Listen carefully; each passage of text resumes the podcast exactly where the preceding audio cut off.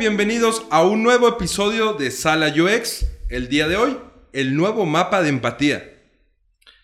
Así es, y bueno, antes de empezar a explicarles lo del nuevo mapa de empatía, les habíamos dicho que este episodio iba a ser de las user stories, flows y journeys, pero creemos que es importante que veamos esta parte del mapa de empatía. Y como Goyo dice, es el nuevo mapa de empatía. ¿Por qué es el nuevo, Goyo? Cuéntanos un poquito qué fue lo que pasó aquí. Bueno, si se acuerdan y han escuchado los anteriores episodios de Sala UX, tenemos por ahí un episodio dedicado a la empatía, que es bastante interesante porque es una parte muy importante del UX. Pero también queremos decirles que Explain, que es quien diseña este mapa de empatía, eh, trabajó posteriormente con Alex Osterwalder para algunos que están metidos en el tema de metodologías ágiles, de modelos de negocio, lo ubican por su famoso Business Model Canvas. Eh, este personaje es el que diseña este lienzo de trabajo donde hablamos de la propuesta de valor, del segmento de mercado, de los socios clave, actividades clave. Lo ubica perfectamente. Es eh, un lienzo que se utiliza para los negocios. Entonces trabaja Explain, que es una consultora eh, para mejorar temas organizacionales en las empresas. Eh, trabaja con Alex Osterwalder para poder diseñar un nuevo mapa de empatía después de estar validando y conociendo y teniendo nuevas experiencias y también retos y validando sobre todo hipótesis, pues se diseña un nuevo lienzo, un nuevo canvas y es el que vamos a explicar el día de hoy. Así es, y bueno, decidimos verlo primero, ¿por qué? Porque creemos que es un tema muy importante y que este nos va a guiar a los siguientes que ya les habíamos dicho que íbamos a ver, que van a ser ahora sí nuestros próximos episodios, User Stories, User Flows y los Journey Maps. Este, para empezar con este canvas, eh, hay que decir que la forma en la que se rediseñó eh, se hizo para tener como un mejor orden y cubrir mejor como los datos que hay, se separaron algunas cosas, si quieren pueden buscar como ambos eh, mapas de empatía, el viejo y el nuevo, si no se los vamos a estar poniendo en redes sociales. Eh, y algo interesante de este nuevo mapa de empatía es de que ya nos dan un orden. Un orden, y aparte de este orden, nos dan algunas preguntas de ayuda como para empezar a hacer este mapa de empatía. Sí, porque antes en el mapa de empatía, pues partíamos nada más de, de, los conceptos generales y entonces no era tan fácil llenarlo si no tenías conocimientos sobre de UX o no habías leído un poco de literatura del User Experience. Pero eh, con este trabajo que hacen con Alex Osterwalder, pues hace como en el Business Model Canvas, facilita a través de preguntas para que sea más sencillo llenarlo. Entonces también hay una nueva incorporación que es el tema de quién está empatizando, o sea, que ya, y aparte del orden que estás mencionando, pero me gustaría que empecemos por el orden que están sugiriendo en este nuevo mapa.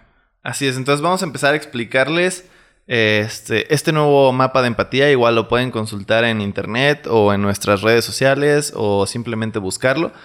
Y este mapa empieza con el primer punto que es con quién estamos empatizando.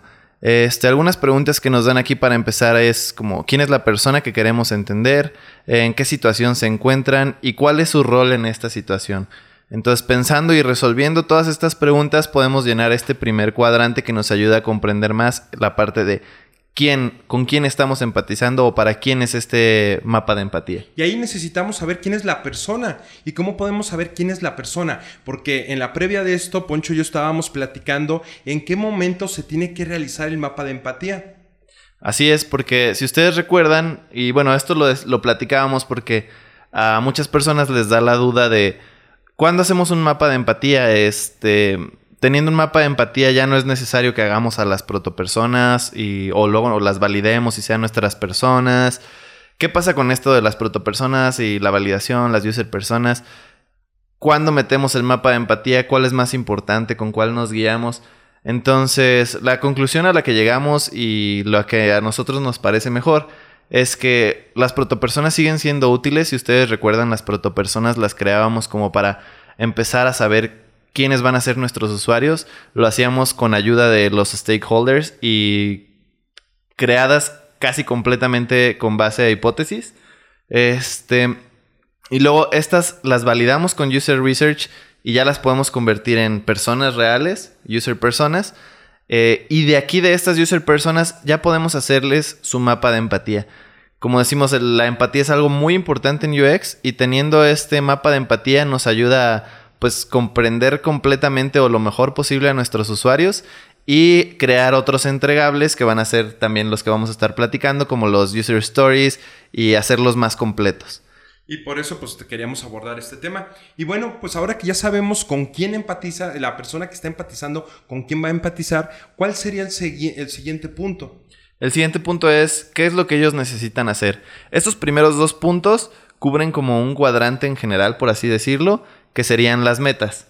Entonces esto nos ayuda a entender como bien a las personas y su meta. Entonces el segundo punto sería qué es lo que necesitan hacer. Para esto nos ofrecen o nos dan estas preguntas para empezar que serían este, ¿qué es lo que el usuario necesitaría hacer de una forma diferente? ¿Qué trabajos necesita él cumplir? Este, ¿qué decisiones necesita tomar? ¿Y cómo sabemos si fue exitoso? A mí me parece esto muy importante y creo que es la principal aportación que se hace en este nuevo lienzo, eh, porque aquí podemos determinar cosas que no teníamos el conocimiento antes, o sea, nos estamos haciendo nuevas preguntas. Sí, y bueno, Pasamos al tercer cuadrante, que sería este, lo que ellos ven, que es en este cuadrante, Goyo. Pues aquí eh, hay que comprender cómo perciben ellos el mercado, eh, cuál es su ambiente inmediato, eh, qué están viendo, qué dicen los otros y qué están haciendo, y, y también qué están mirando, qué están viendo, qué están leyendo. Sí, así es. Este, aquí es mucho como la parte contextual, lo que ya decíamos en otros episodios este, saber bien como en qué contexto están, qué, cuál es la información que están recibiendo. Todo esto nos va a ayudar también a entender la parte de su mental model. Sí, porque recuerden que somos personas eh, visuales, mucho, gran parte de la población eh, somos eh, personas que eh, comprendemos el mundo a través de las imágenes. Entonces, e, esta parte es muy importante incluirlo en el mapa de, en el nuevo mapa de empatía, que ya lo habíamos abordado, pero que ahora hacen preguntas que son más fáciles de ir contestando para cumplir con el mapa. Claro, y puede haber otras preguntas también, eso es importante, pero estas que estamos diciendo y las que vienen en este mapa de empatía este, nos ayudan como para empezar, nos dan un punto de partida para empezar a hacer este mapa de empatía. Ahora, ¿qué dicen las personas? Eh, este es el cuarto cuadrante, que es lo que ellos dicen. Eh, y es, las preguntas que nos dicen es qué los hemos escuchado decir y cómo, qué los imaginamos que ellos puedan decir. Entonces, porque también no solamente es lo que ellos nos digan, nosotros cuando hacemos el research o la, la investigación con las personas, entrevistas, Ahí podemos obtener más datos de ellos que a lo mejor no siempre te dicen, pero tú puedes como empezar a verlo en ellos, en su actitud, todo eso, y esto lo puedes ir llenando en este mapa. Acuérdense que también ahí pues estamos funcionando a partir de, de hipótesis, porque eh, ¿qué estamos imaginando que están diciendo? Entonces siempre es un trabajo constante de hipótesis y de validación, porque como lo acabas de mencionar, pues tenemos a la creación de la protopersona, la investigación y después eh, este mapeo, pero de todos modos eh, se sigue validando y se sigue iterando. Así es, y por eso como lo decíamos, una parte, o nosotros creemos que es importante hacer este mapa de empatía después de la primera etapa de research, donde ya validaste estas hipótesis que tenías de tus protopersonas, entonces ya conoces mejor a los usuarios y tienes mucha más información para llenar estos mapas de empatía y que va a ser información real y no tanto hipótesis. Bien, pues hablábamos de qué ven, qué dicen, pero ahora qué hacen. En este, que es como el quinto punto, ¿qué es lo que hacen? Nos dan estas preguntas para empezar, que es ¿qué es lo que hacen ellos hoy? ¿Qué comportamiento hemos observado en ellos? Y qué los podríamos imaginar haciendo también. Aquí viene un poquito igual como de hipótesis en esta última pregunta, que igual en la última pregunta de qué es lo que dicen, que qué los podemos imaginar diciendo.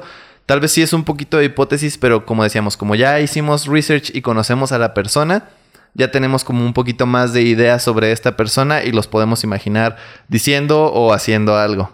Y recuerden que también cuando construíamos a la protopersona, pues el stakeholder, las personas que nos están contratando, nos están dando eh, ya una idea de qué tipo de persona estamos eh, construyendo. Entonces, no vamos tan este, en camino desconocido, ya tenemos un camino avanzado. Y el sexto cuadrante, Poncho. Pues el sexto cuadrante es qué es lo que ellos escuchan. ¿Qué preguntas vienen aquí, Goyo? Aquí estaríamos hablando de eh, qué están escuchando que los otros están diciendo, qué están escuchando de sus amigos, de su gente cercana, eh, qué están escuchando de sus colegas, de las personas con las que interactúan y también pues de segunda mano, ¿no? Que, que no es tan inmediato, pero en el entorno, ¿qué se está diciendo? Es muy importante lo que ellos están escuchando eh, en su contexto, en, el, en los ambientes en los que interactúan. Entonces, pues esto también permite ayudarnos en este nuevo lienzo. Bueno, hasta el momento de estos seis puntos que hemos hablado, este, ya cuando ustedes lo estén viendo en la imagen lo van a entender tal vez un poquito mejor. Pero digamos que este canvas es como eh, una cabecita dibujada en el centro de una hoja y todo alrededor tiene estos seis cuadrantes. Entonces, estos seis cuadrantes también tiene que ver como la forma en la que ahora lo dividieron. Este, son todo lo como externo al usuario. Y por último, el séptimo punto que nos dan es lo que el usuario siente y piensa. Entonces, este último punto lo ponen ahora en el centro del canvas, que es donde se encuentra como la cabecita dibujada de un usuario. Y esto no lo ponen para hacer, darnos cuenta de que esto está dentro del usuario, que está saliendo todo de él.